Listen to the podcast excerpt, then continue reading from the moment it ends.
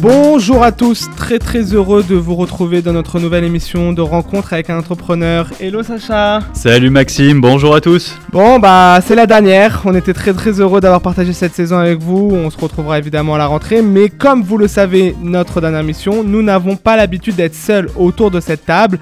Nous avons un invité de marque en visioconférence, François Delporte, cofondateur de Rocambole. Bonjour François Bonjour Maxime, bonjour Sacha, merci pour l'invitation et bonjour à tous. Merci d'être là et d'être présent avec nous. Alors ici, vous commencez à le savoir, nous parlons de tous les sujets de l'entrepreneuriat sans tabou. Nous avons vraiment comme ambition de rendre ces discussions accessibles à toutes et à tous. Donc si toi tu entends parler de B2B, B2C, tech, levée de fonds, venture capital, joint venture, pivot, etc. mais que tu ne comprends rien, ou alors que tu veux tout simplement en savoir plus et faire le plein de conseils, c'est ici que ça se passe dans Rencontre avec un entrepreneur sur RCJ.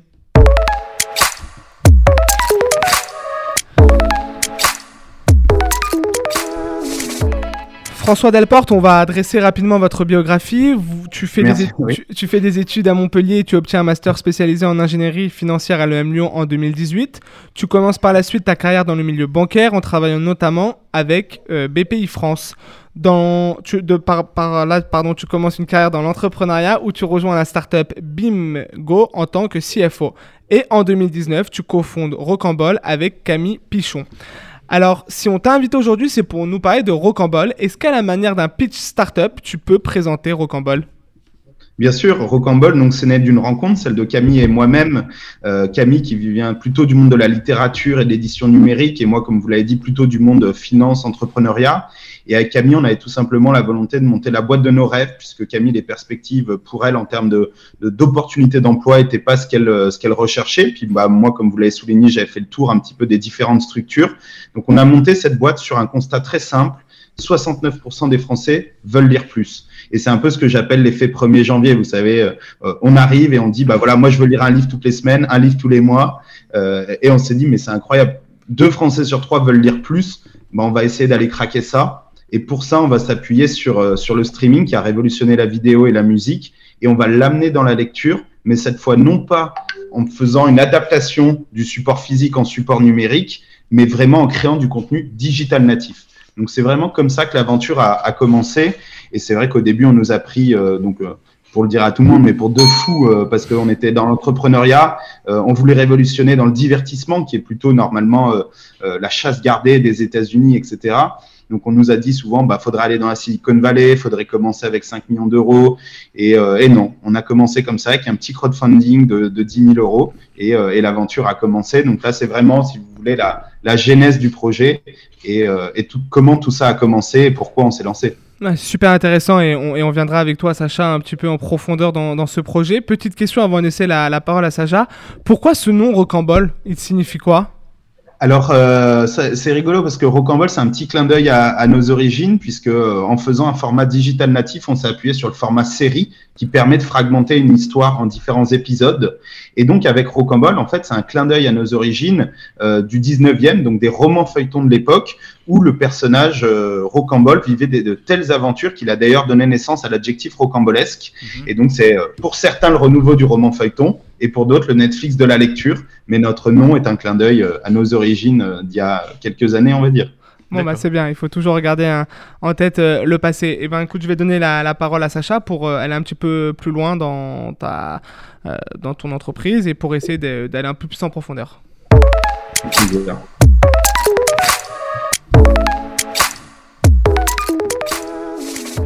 François, merci beaucoup d'avoir accepté notre invitation pour, euh, pour nous parler de Rocambole. Alors quand on voit ton parcours quand même assez spécialisé dans la finance, on aimerait bien hein, euh, savoir euh, ce qui t'a poussé à entreprendre. C'est bah, ouais, c'est une bonne question et je pense que même avant ça, faudrait remonter à pourquoi j'ai choisi la finance.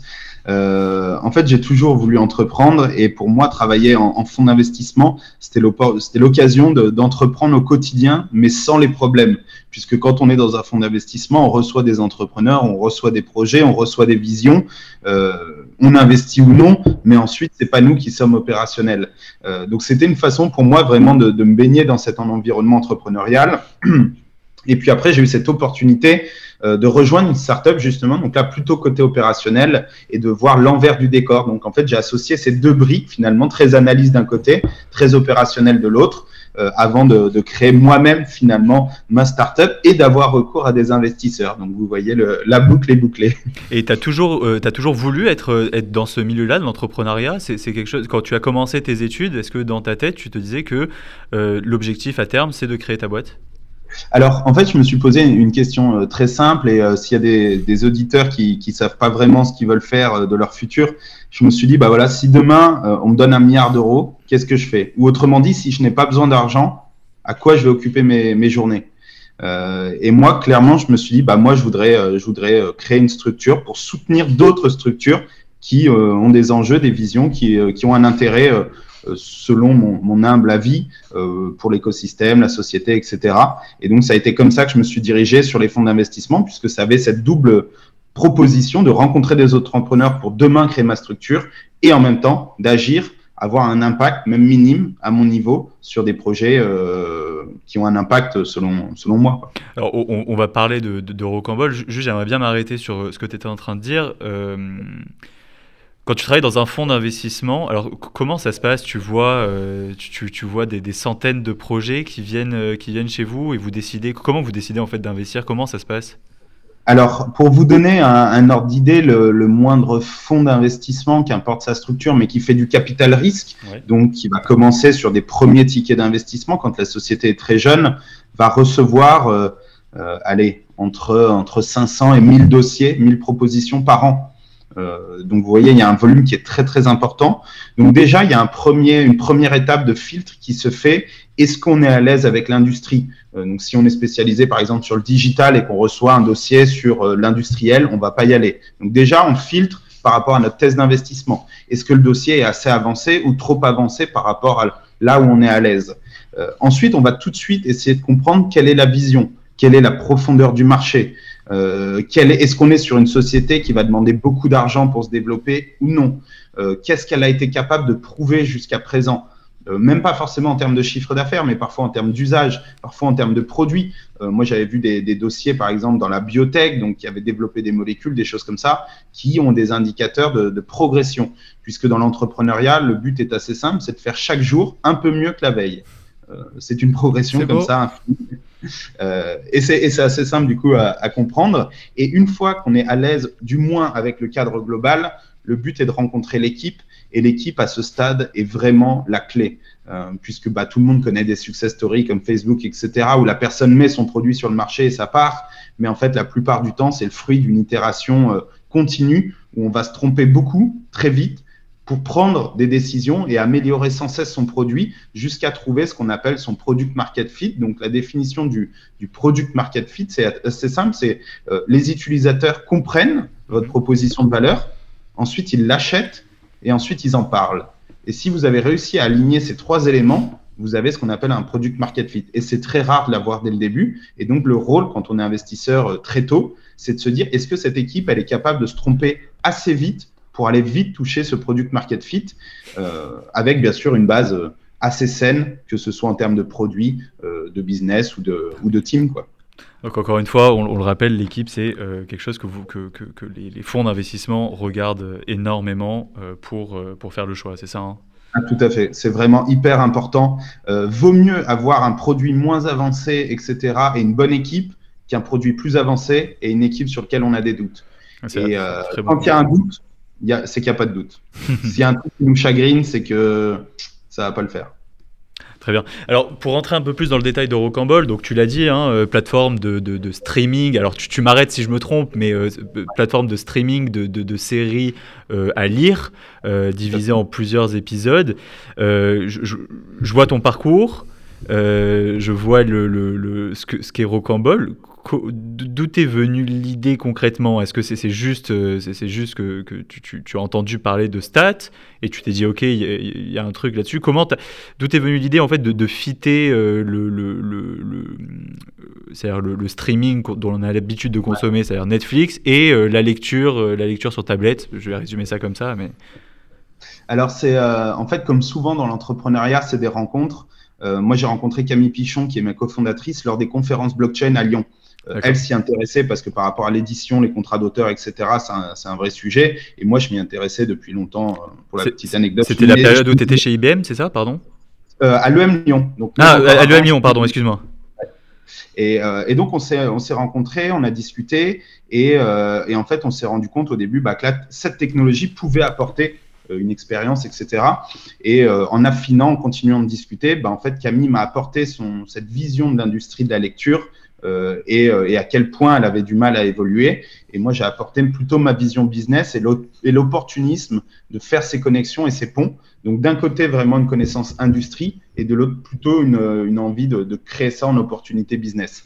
Euh, et je pense que c'est peut-être lié aussi à, à, une génération. On a été bercé au streaming. On a connu finalement du lecteur MP3 à pile euh, à avoir Spotify. Donc, euh, on a été bercé au streaming, euh, que ce soit musical, que ce soit vidéo. Et c'est vrai que pendant des années, tout le monde a essayé de faire une lecture numérique, alors qu'en fait, il fallait créer une lecture numérique, mais avec un contenu digital natif. Et d'ailleurs, on le voit en Asie et aux US, c'est extrêmement développé la lecture en streaming.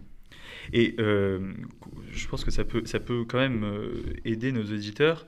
Comment on fait, comment on fait pour créer une boîte comme, comme Rocambole? C'est quoi les étapes? Parce qu'on imagine qu'il y a quand même pas mal de développement. D'ailleurs, je, je, vais, je vais en profiter pour, pour te dire hein, qu'on est ravi de t'avoir parce qu'en fait, tu es le premier entrepreneur qu'on reçoit qui a monté son, business sous forme d'application. Et c'est vrai que quand on discute avec des personnes qui veulent, se, qui veulent se lancer, etc., qui, qui se disent, voilà, j'aimerais bien entreprendre, etc., très souvent, l'idée, elle passe par une application, mais peu de personnes savent, euh, savent réellement comment on fait quand, bien sûr, on n'est pas développeur et qu'on, voilà, juste on a une idée, qu'on aimerait un petit peu se lancer dans l'entrepreneuriat, bah voilà, on se dit, ah, j'aimerais bien faire une application, mais on ne sait pas trop comment ça se passe. Est-ce que tu, tu, pourrais nous donner un petit peu les étapes euh, que tu as, as, dû euh, franchir pour monter ouais. Rocambole? Alors, euh, il y, a, deux sujets en fait dedans. Il y a est-ce que vous avez absolument besoin d'une application pour votre business? Euh, Sinon, qu'est-ce qu'on peut faire? Si oui, qu'est-ce qu'il faut faire? Euh, Prenons déjà le cas sinon. nous, on a commencé par un chatbot Messenger. Donc, pour ceux qui ne sont pas forcément familiers avec ça, on allait sur la page Facebook de Rocambole et on pouvait déclencher Messenger.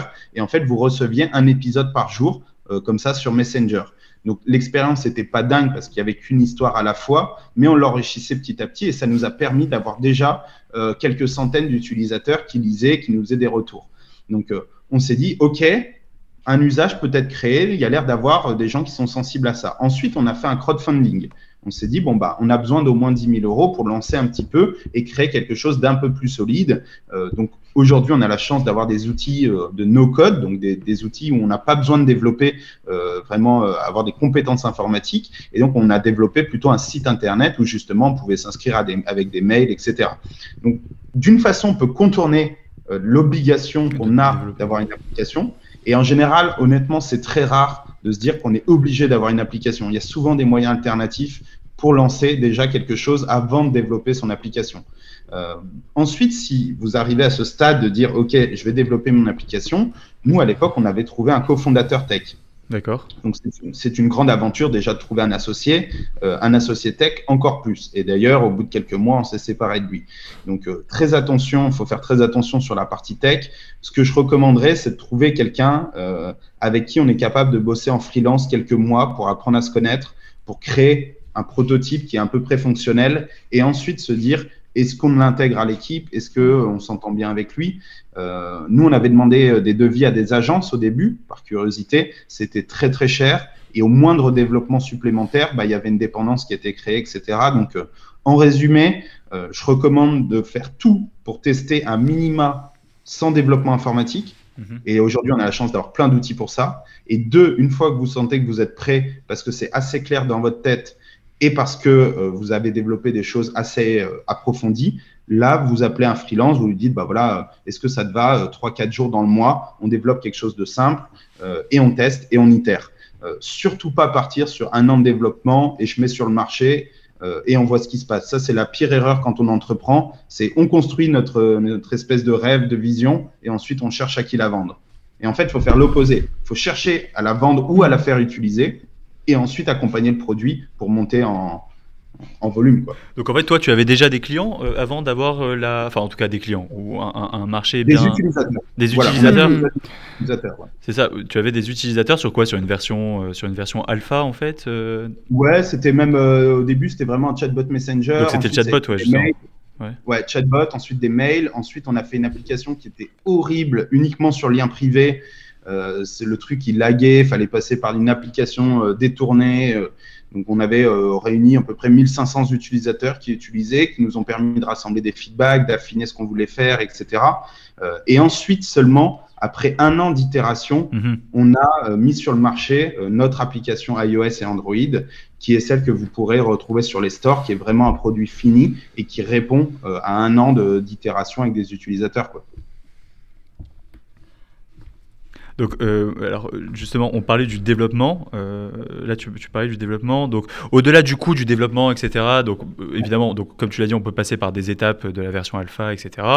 passer par les, outils de no-code, hein, on appelle ça. Donc, pour euh, ne pas avoir besoin en fait de développer ou en tout cas au début.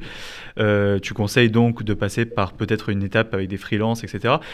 Il y, a quand même un coût pour la mise, euh, la, pour la publication de l'application. Est-ce que tu pourrais donner une, idée du prix si, tu, si tu as ça en tête?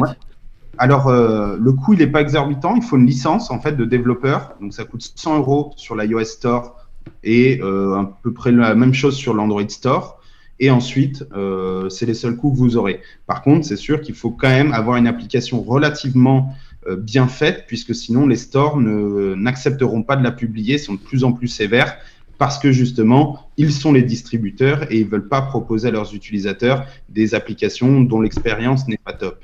Donc, votre risque, c'est pas vraiment les 100 euros. Votre risque, c'est plutôt de passer, euh, pour vous donner un ordre d'idée, on a mis presque un mois à faire accepter notre version finale parce que pour des contraintes de, cryptage de données, pour des contraintes de, RGPD, etc., qui sont des choses avancées, hein, c'est vraiment euh, euh, en plus du bon sens. Donc, euh, plus que le coût, c'est vraiment la compétence d'avoir un produit qui, tient la route, même s'il n'y a pas beaucoup de fonctionnalités, mais qui est bien fait. Si vous êtes sur RCJ, on est avec le fondateur de Rocambole, François Delporte, et on, échange un petit peu sur l'avenir de l'entrepreneuriat, comment il a créé cette boîte, et avec toi, avec toi, Sacha.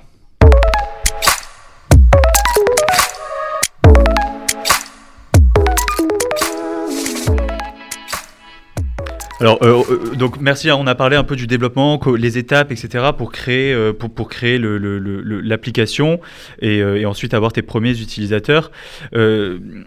sur, sur concrètement, quand tu décides donc de créer Rocambole, tu rencontres, enfin tu rencontres Camille et tu décides de, vous décidez de, créer Rocambole ensemble.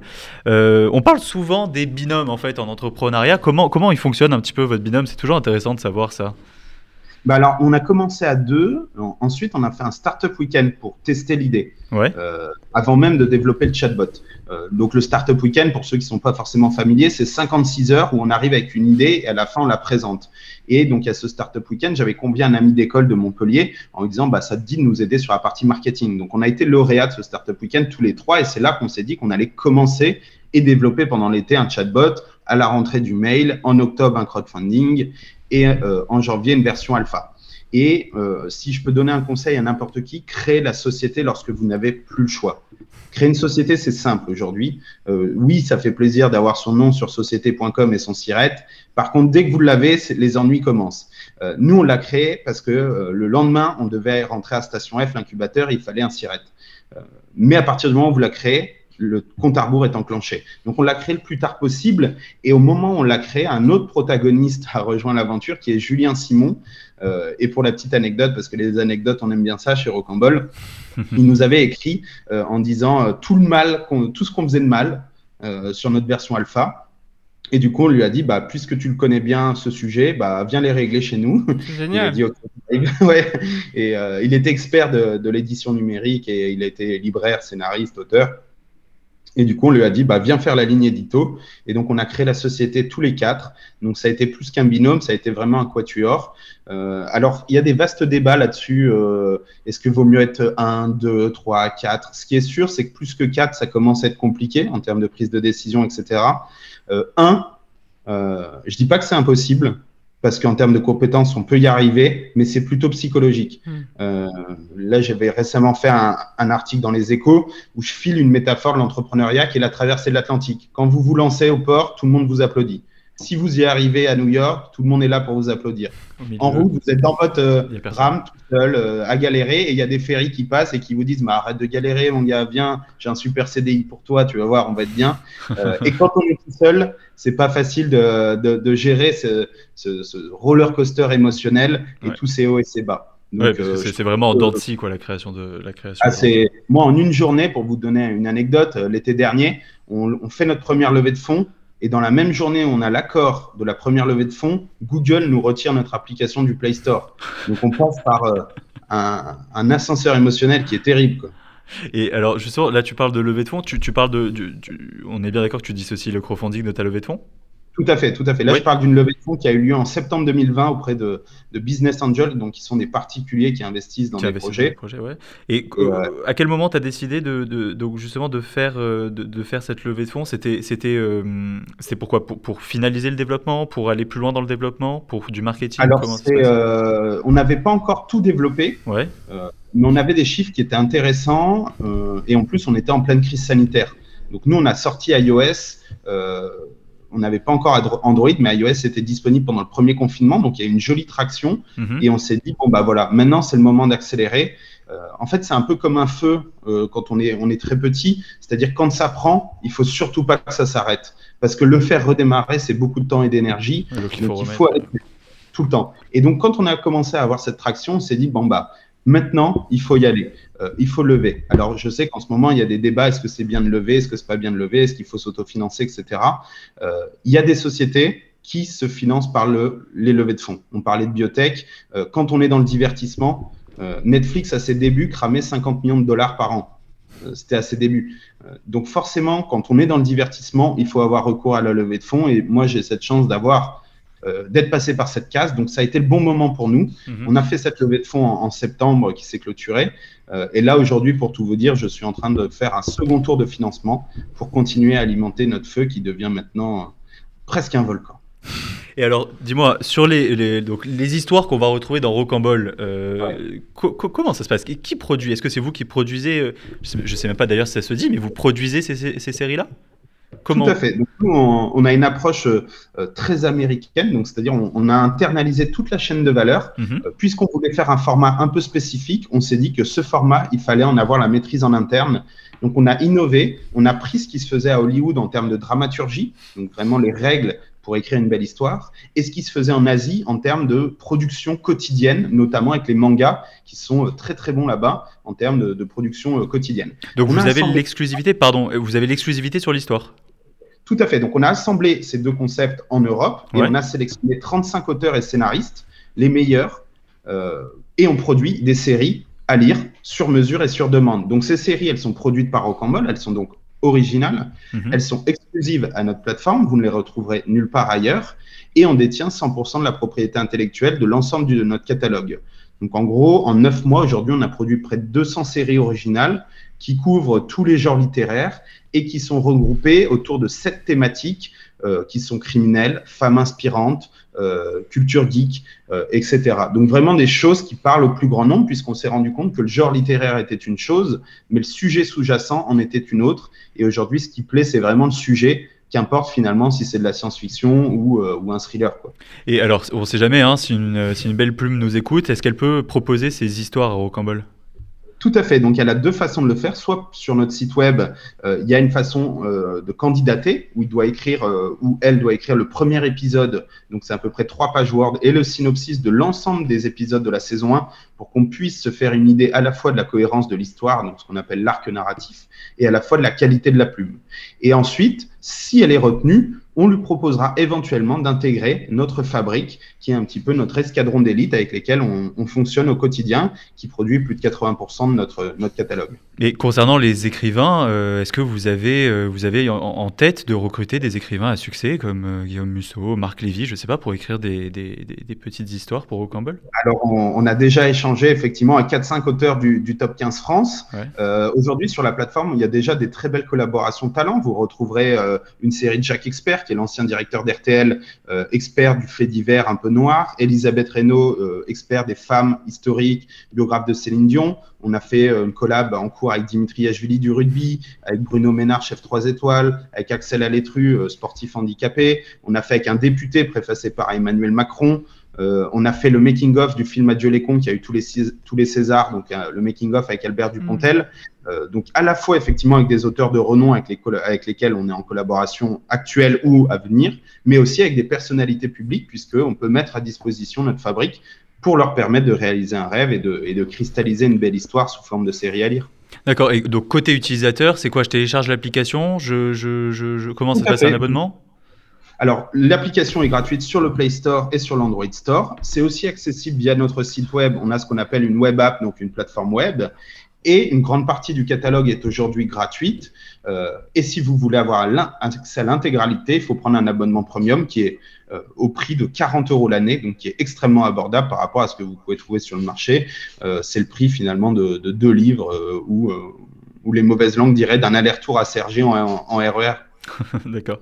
dernière question, c'est quoi ton histoire préférée disponible sur l'app? Euh, mon histoire préférée, ça va être Invisible, euh, écrite par une, autrice qui, euh, qui n'est pas encore éditée dans le circuit éditorial classique. Et en fait, le pitch, c'est les célébrités ont des banques privées. Et au sein de cette banque privée, elle est assistante.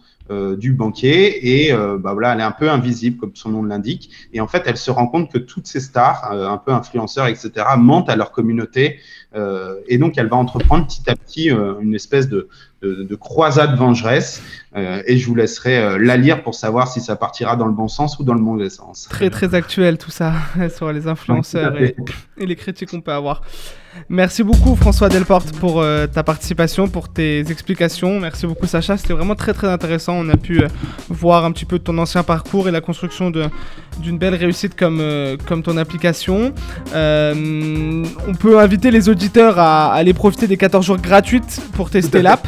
Voilà, c'est toujours intéressant de se faire un peu une première idée. Je suis sûr qu'ils seront forcément euh, convaincus.